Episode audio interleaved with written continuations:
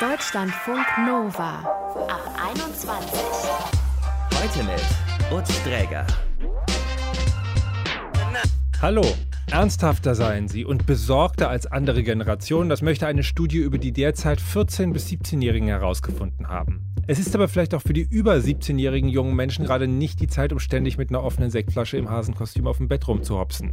Corona, Lockdown, Kontaktverbote und die Konsequenzen werden da eher einen erdenden Charakter haben. Viele der unter 30-Jährigen, die fühlen sich zudem von der restlichen Gesellschaft derzeit auch mitunter falsch wahrgenommen. Es wird überwiegend darüber berichtet, das Infektionsrisiko unter jungen Menschen, was es da so für Studien und Überlegungen gibt. Die allgemeine Meinungsbildung fokussiert eben darauf, Jugendliche als Regelbrecher. Das meint die Sozial- und Jugendforscherin Severin Thomas. Über die speziellen Bedürfnisse der Jüngeren wurde aber nicht sonderlich viel berichtet. Das wollen wir gerne ändern.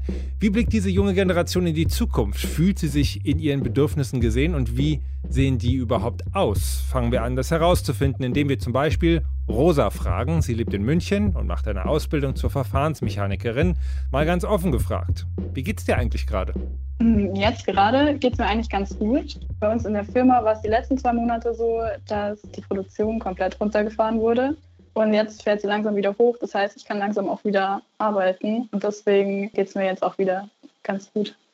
Okay. Wie hat sich denn dein Leben zunächst mal in Bezug auf deine Ausbildung und deinen Nebenjob verändert? Also du hast gerade gesagt, die Produktion war zunächst runtergefahren. Da war sozusagen mhm. im Bereich der Ausbildung dann Stopp oder? Es war so, dass unsere Fertigung komplett pausiert hat. Also ich arbeite in der Luftfahrtbranche und die wurde ja besonders hart getroffen und deshalb wurde bei uns im Mai und im Juni gab es einen kompletten Produktionsstopp und alle Facharbeitskräfte sind in Kurzarbeit gegangen. Und das heißt, dass die Azubis, die ja normalerweise auch in der Fertigung eingesetzt sind, sozusagen keine Arbeit mehr hatten. Und da es für Azubis aber keine Kurzarbeit gibt, beziehungsweise nur in ganz krassen Ausnahmefällen, haben wir so ein bisschen für uns hingedümpelt, könnte man fast sagen. Wir haben nicht wirklich gearbeitet, wir haben dann so Azubi-Aufgaben bekommen, aber wirkliche Arbeit war das nicht. Aber wie kann ich mir das da vorstellen, wenn du sagst, wir haben da hingedümpelt? Also ihr seid dann noch erschienen, aber es ja. ging eigentlich ja, um nichts in der Zeit oder wie? Also es hat sich teilweise echt angefühlt wie seine Zeit absitzen. Wir haben Azubi-Projekte, das schon. Also jedes Lehrjahr baut einen Modellflieger und den haben wir auch gemacht. Aber es hat eigentlich nicht wirklich was mit meiner Ausbildung zu tun und auch nicht mit meinen Ausbildungszielen, die ich ja erreichen muss, um meine Ausbildung abzuschließen.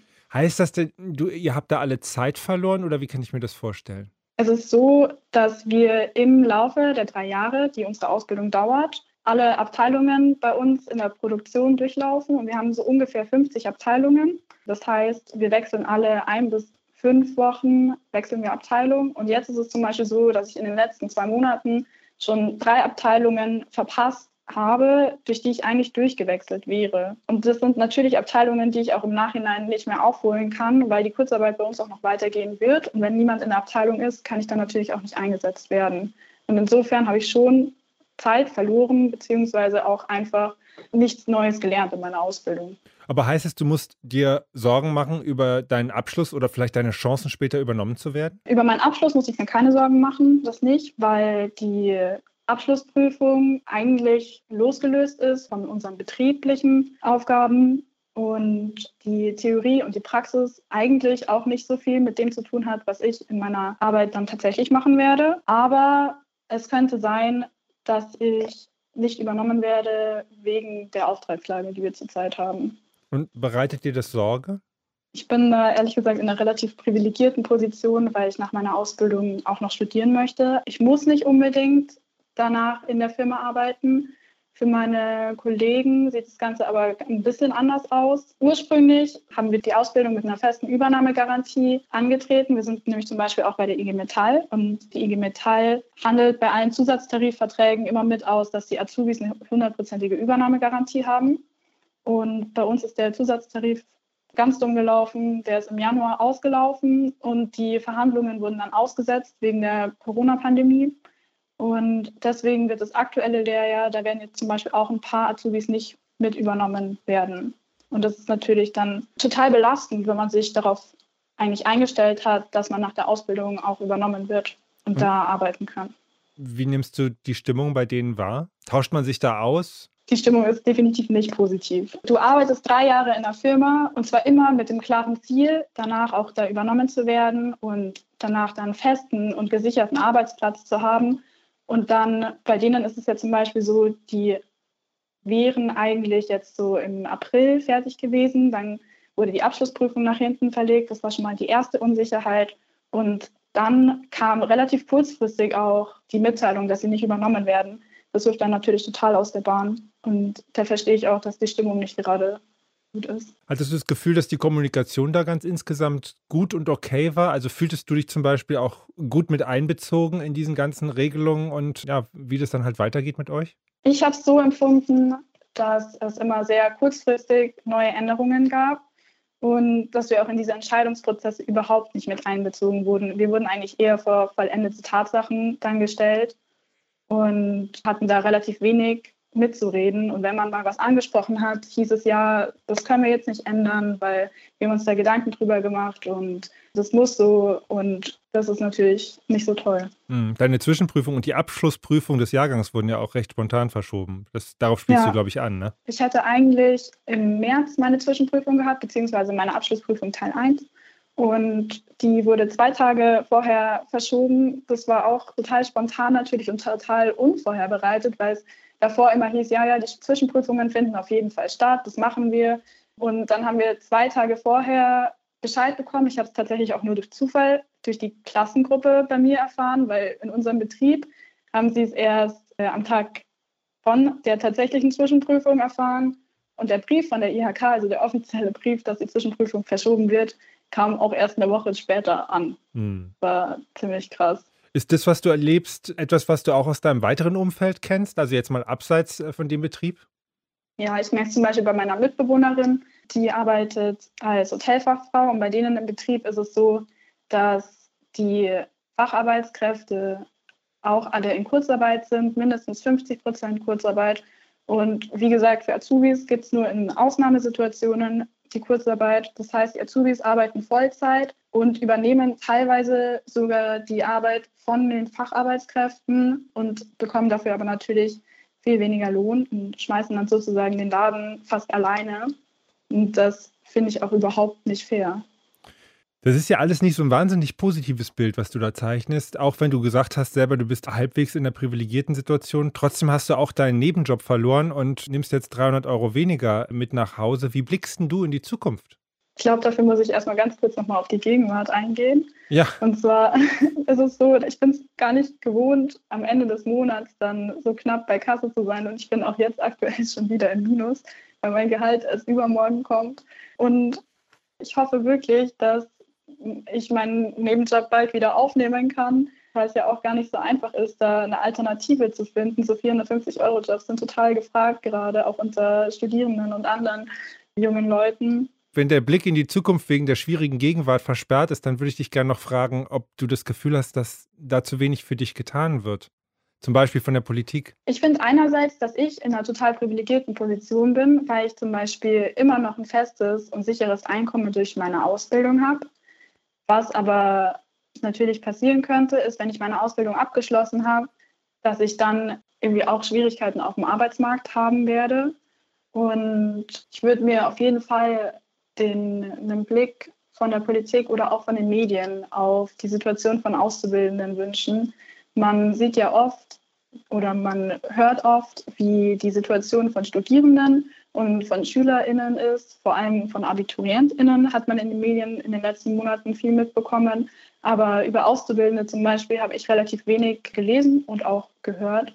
Und da würde ich mir einfach mehr Aufmerksamkeit für uns Auszubildende wünschen.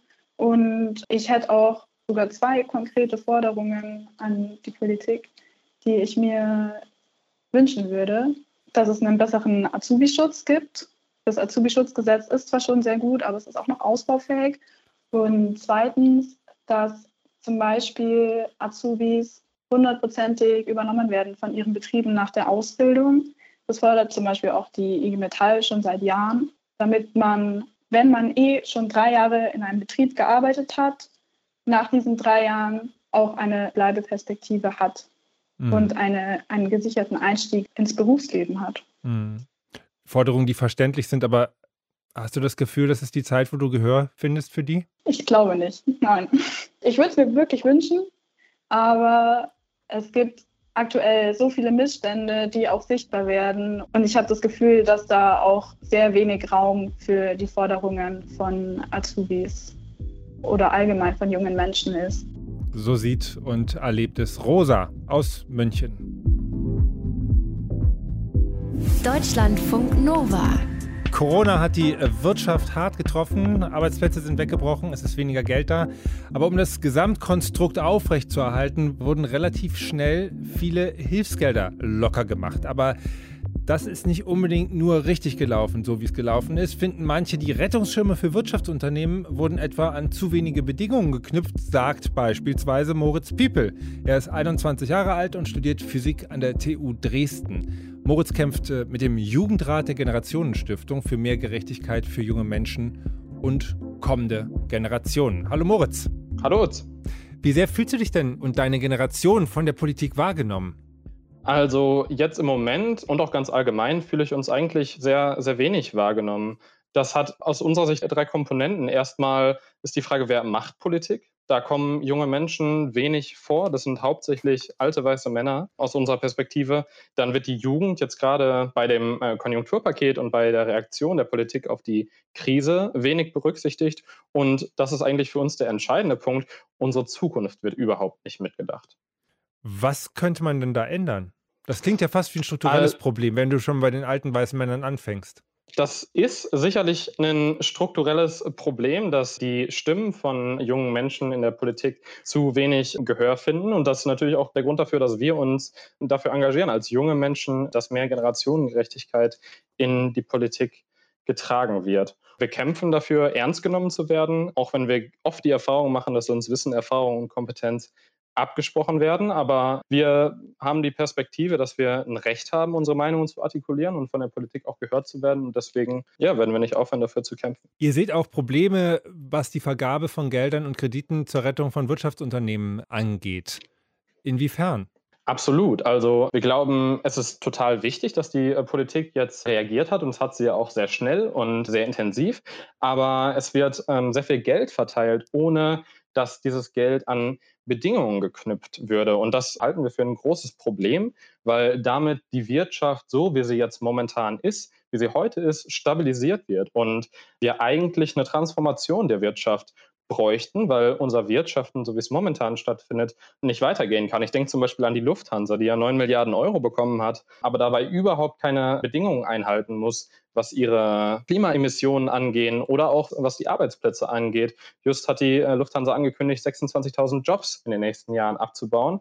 Und wir denken, dass da eine große Chance verpasst wurde, unsere Wirtschaft nachhaltiger zu gestalten und uns eine generationengerechtere Zukunft zu sichern. Mhm. Und ihr wollt auch einen Rettungsschirm für die Zukunft. Was genau fordert ihr da? Genau, das war sozusagen unser Gegenentwurf zum Konjunkturpaket, den wir Ende Mai vorgelegt haben. Während das Konjunkturpaket ja eigentlich nur auf die Wirtschaft abstellt, haben wir uns überlegt, dass es eigentlich ein Rettungspaket, einen Rettungsschirm für die Menschen bräuchte. Und den haben wir Generationenrettungsschirm getauft und darunter vier Forderungen subsumiert. Das ist einmal das, worüber wir gerade schon gesprochen haben, die Bedingungen für wirtschaftliche Hilfen an Unternehmen, aber auch die Forderung, die Klimakrise endlich ernst zu nehmen, denn wenn wir so weitermachen wie bislang, dann werden unsere Klimabudgets bald aufgebraucht sein. Die Forderung, soziale Spaltung zu stoppen, denn die Corona-Krise wird die soziale Polarisierung in unserem Land sicherlich noch vorantreiben, weil Vermögen bleiben und Jobs und Gehälter fallen natürlich weg jetzt in der Krise und deswegen ist soziale Spaltung stoppen uns ein total großes Anliegen. Und das letzte ist die Forderung Leave No One Behind. Denn wir sehen, dass in Moria und anderen geflüchteten Lagern natürlich hauptsächlich junge Menschen sind, die es genauso wenig verdient haben, dort zu sein, wie wir es verdient haben, dass wir jetzt zufällig in Deutschland sind. Und wir glauben, dass sich im Zuge der Klimakrise und der vielfältigen Krisen, denen wir uns gegenüber sehen, diese Situation noch verschärfen wird. Und deswegen müssen wir schnellstmöglich eine Lösung finden, wie wir mit Geflüchteten an unseren Außengrenzen menschenwürdig umgehen. An Forderungen und guten Ideen mangelt es euch ja offensichtlich nicht. Aber du hast schon angedeutet, wenn es dann hart auf hart kommt, dann geht es irgendwie nicht weiter. Habt ihr euch überlegt, welche Strategie ihr verfolgen wollt, um euch weiterhin Gehör zu verschaffen? Also wir werden mit unserer Arbeit auf jeden Fall weitermachen. Ich glaube, Politik ist kein Sprint, sondern irgendwie ein Marathonlauf. Man muss an dem Thema Generationengerechtigkeit dranbleiben, immer wieder darauf pochen, die Politik auch in Haftung nehmen dafür, was sie verspricht und was sie dann nicht umsetzt. Und damit werden wir nicht aufhören und hoffen, dass wir so perspektivisch einen Wandel in unserer Politik und einen Wandel in unserer Lebensweise durchsetzen können. Und eigentlich sind wir durch die Corona-Krise auch ein bisschen ermutigt, denn die hat ja eben gezeigt, dass es möglich ist, wenn man das politisch möchte, sehr schnell, zielgenau mit Unterstützung der Bürgerinnen und Bürger tiefgreifende, einschneidende Maßnahmen durchzusetzen und bedenken, dass das auch in vielen anderen Politikbereichen nötig wäre. Und deswegen bleiben wir am Thema auf jeden Fall dran. Das erklärte Moritz, 21 Jahre alt. Er studiert Physik in Dresden. Deutschlandfunk Nova. Wie erlebt der jüngere Teil der Gesellschaft diese Krise? Rosa hat uns erzählt, dass sie mindestens ihren Nebenjob verloren hat. Wir haben von Moritz gehört, der fordert, dass die Politik mehr für junge Menschen und nachkommende Generationen unternehmen muss. Severin Thomas, die hat noch ein paar mehr Menschen den Puls genommen. Sie ist Sozial- und Jugendforscherin und hat an einer Studie der Universität Hildesheim und der Goethe-Universität Frankfurt mitgearbeitet, bei der rund 6000 Menschen zwischen 15 und 30 Jahren dazu befragt wurden, wie sie diese Zeit der Pandemie erlebt haben. Hallo Severin. Ja, hallo, schönen guten Tag. Ich persönlich finde immer, dass wir zu schnell Label auf Generationen kleben, aber werden wir schon bald vermehrt von einer Generation Corona sprechen? Genau, ich habe mich das im Vorfeld gefragt, was ist denn die Generation äh, Corona und wer wäre das denn dann? Äh, man beschreibt ja mit, Corona, mit, dem Generationenbegriff doch immer eine ähm, bestimmte Altersgruppe und hier würde ich ja erstmal sagen, Corona äh, betrifft uns alle und ich würde mich schwer tun, damit ähm, die jungen Menschen als die zukünftige Generation Corona zu beschreiben, weil ich glaube, dass es ähm, zu eng geguckt ist. Was hat denn die Befragung von diesen 6000 Menschen ergeben? Genau, erstmal waren wir überrascht, dass sehr viele Menschen in sehr kurzer Zeit geantwortet haben. Das war für uns nicht selbstverständlich. Und insgesamt würde ich sagen, haben wir ein sehr heterogenes Bild gesehen an jungen Menschen, ähm, die sich zu dieser Krise geäußert haben. Zum einen hat es ergeben, dass vor allen Dingen auch junge Menschen, die erstmal so als gesettelt gelten können, die gut situiert sind, die bei ihren Eltern leben und gute ähm, Bedingungen haben, unter dieser Krise eben auch sehr stark gelitten haben. Also ähm, dass Menschen, die sich vorher als sehr zufrieden beschrieben haben, doch ähm, unter dieser Krise äh, plötzlich eine hohe Unzufriedenheit an sich selber wahrgenommen haben. Und das fanden wir schon erstmal bemerkenswert dass ähm, auch junge Menschen, die von sich gesagt haben, ich bin zum Beispiel gut in der Schule und jetzt plötzlich merke ich, dass ich mich gar nicht mehr organisieren kann in meinem Homeschooling-Alltag, ich kriege das nicht hin, ich kriege die Motivation nicht, ich habe Angst vor der Zukunft, ich habe Angst, mich anzustecken, ich habe Angst, andere anzustecken. Also dass diese Sicherheit doch sehr schnell ins Wanken geraten ist. Das heißt, man kann also sagen, alle gesellschaftlichen Gruppen waren gleichermaßen betroffen. Also, wenn ich das jetzt richtig verstanden habe, Reichtum zum Beispiel hat da nicht geschützt in der jungen Generation vor diesem Gefühl der Verunsicherung. Genau, das muss man differenzieren. Es hat alle getroffen, aber nicht alle gleich, würden wir sagen. Also äh, niemand ist eben davor geschützt gewesen, äh, auch eben diese ähm, Auswirkungen unmittelbar zu spüren. Und dennoch kann man sagen, ähm, dass die Menschen unterschiedlich betroffen waren. Und haben wir in der Studie überwiegend Menschen erreicht, die eher in einem besseren äh, sozialen Rahmen ähm, gelebt haben, also Eltern berufstätig und auch in relativ guten Wohnverhältnissen. Also wir haben eben eher weniger die erreicht, die vielleicht wirklich in prekären Verhältnissen leben.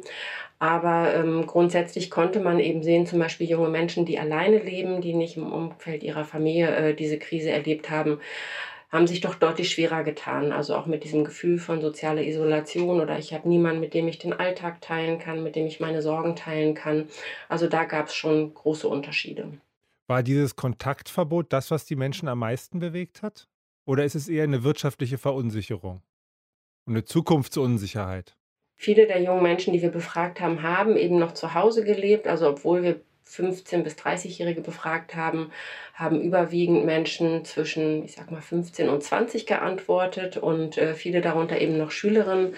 Und die haben schon gesagt, ich mache mir weniger Sorgen um das Familieneinkommen, aber um mein eigenes Einkommen. Das haben wir ja eben auch gehört, dass äh, junge Menschen ihre äh, Jobs verloren haben, also auch Studi, ihre äh, Nebenjobs und andere, ähm, die jetzt doch deutlich gespürt haben, äh, dass sie das ganz stark beeinträchtigt. Aber insgesamt äh, die größten Sorgen haben sich ähm, auf das soziale Leben als Jugendliche fokussiert, aber auch, kann man ganz klar sagen, auf die Situation in Schule und Ausbildung. Das waren ähm, ganz starke Kernthemen, ähm, die ersichtlich wurden. Die ähm, Bedeutung von Schule ähm, hat man, glaube ich, auch immer unterschätzt, was das für junge Menschen bedeutet, ähm, regelmäßig in die Schule zu gehen, dort Peers zu treffen, dort eine Strukturierung vorzufinden, auch wenn sie auf Schule schimpfen. Das gehört vielleicht auch ein Stück weit dazu. Dennoch diesen Ort auch brauchen, auch wollen ähm, als Ort ähm, der Begegnung, aber auch als Bildungsort. Also das war ganz klar, dass das Homeschooling auch für gute Schüler ähm, kein guter Ersatz ist. Würdest du sagen, insgesamt hat es für dich den Eindruck erweckt, die Befragten waren tatsächlich auch tief betroffen? Sie waren tief bewegt, also das haben wir eben gesehen an den Freitextantworten. Wir haben am Ende des Fragebogens noch so ein kleines Feld aufgemacht, wo wir gesagt haben, naja, da können Sie dann was reinschreiben, wenn wir irgendwas nicht gefragt haben oder was Sie noch beschäftigt. Und erfahrungsgemäß wird es nicht so intensiv genutzt, solche Freitextformate, wo man selber was reintickern muss. Und da waren wir sehr verwundert, dass wir sehr, sehr viele Antworten da bekommen haben, auch lange Antworten. Und da ist, finde ich, sehr differenziert beschrieben worden, was sie ähm, besorgt, eben ähm, Zukunftsängste oder auch die, die Angst um, um eigene Angehörige, die vielleicht zur Risikogruppe gehören. Und ich finde, da ist sehr differenziert auch beschrieben worden. Ähm, Ängste, ähm, Gedanken dazu. Also auch ich fühle mich zu wenig gesehen äh, von der Politik. Ähm, also ich finde, das ist ein sehr spannendes Material, dass sich junge Menschen sehr differenziert Gedanken ähm, um ihre Lebenswelt auch machen. Also es klingt so, als fühlte sich die Gruppe der Befragten schon ungerecht behandelt oder zumindest nicht so richtig wahrgenommen. Ja, das war ein starker Kritikpunkt. Es wird überwiegend darüber berichtet, das Infektionsrisiko unter jungen Menschen, was es da so für Studien und Überlegungen gibt, oder aber eben äh, Jugendliche als diejenigen, die die Regeln brechen. Ähm, das waren so die Hauptakzente, aber die Perspektive, wie erleben junge Menschen die Corona-Krise, ähm, was denken sie darüber, wie haben sie diese Zeit im Grunde auch durchlebt, durchlitten, da habe ich kaum was gefunden. Es sei denn, ich habe sehr gezielt gesucht, weil ich wusste, wo ich was dazu finden kann. Aber äh, ich sag mal, die allgemeine Meinungsbildung fokussiert eben darauf, ähm, ja, Jugendliche als Regelbrecher ähm, oder eben auch nochmal unter dem Aspekt ähm, des Infektionsrisikos. Ähm, aber das, was junge Menschen umtreibt und äh, was auch ihr jugendliches Leben kennzeichnet, also wie sie leben wollen. Sie wollen an Kulturangeboten teilhaben, sie wollen sich treffen können. Das war ja eben in der Zeit, in der wir die Befragung gemacht haben, im April tatsächlich ganz stark runtergefahren und das hat sie auch hochgradig belastet. Mhm. Du berichtest jetzt von dem Fokus, den die Allgemeinheit auf die Jugend hat. Wie haben die sich denn in der Umfrage zu erkennen gegeben, äh, was die eigene Stellung in der Gesellschaft angeht? Also man kann jetzt zum Beispiel sagen, irgendwie, dass Abi-Feten ausfallen oder dass man die Freunde nicht treffen kann, das ist schlimm, das ist kein Punkt, ja. Mhm. Aber in der intergenerationellen Auseinandersetzung kann man ja auch sagen, Leute, wir Alten kommen nicht mehr vor die Tür. Das ist ja viel schlimmer. Gab es in der Richtung auch ein bisschen Feedback, dass man das sozusagen in Relation gesehen hat, die eigene Situation? Ja, es ist ja mal schwierig, das so gegeneinander aufzuwerten. Was ist jetzt eigentlich schlimmer? Und ähm, ich sag mal, ähm, junge Menschen äh, leben ja auch davon, von dem sozialen Austausch. Man könnte ja auch umgekehrt sagen, na, die Alten können das noch stärker reflektieren und damit umgehen, dass es nun mal jetzt eine Phase gibt, äh, wo sie nicht äh, ihre Freunde treffen können. Und das ist für junge Menschen viel schlimmer, aber ähm, wo sie sich ganz stark positioniert haben, dass sie im gesellschaftlichen Diskurs nicht vorgekommen sind. Also man konnte den Fernseher einschalten, man konnte die Zeitung aufschlagen, da gab es viele Informationen, aber es gab wenig Perspektive darauf, was ist eigentlich mit den jungen Menschen. Und da eben auch nochmal der Fokus ganz stark auf Homeschooling, wie organisieren wir das, wie organisieren wir zum Beispiel als Universität das digitale Semester. Darüber hat man eine ganze Menge gefunden, aber wirklich zu gucken, äh, wo sind junge Menschen, wie geht es denen gerade in ihrem häuslichen Umfeld, wie geht es denen auch gerade mit diesen starken gesellschaftlichen Reduktionen. Darüber findet sich wenig und das hat sie auch tatsächlich äh, ein bisschen empört oder auch enttäuscht. Das, finde ich, konnte man ganz stark sehen und das, finde ich, ist aber auch nur durch die Corona-Krise stärker zum Ausdruck gekommen. Das war vorher ähnlich ähm, auch schon zu beobachten, wenn man sich mit dem Thema Jugendforschung beschäftigt.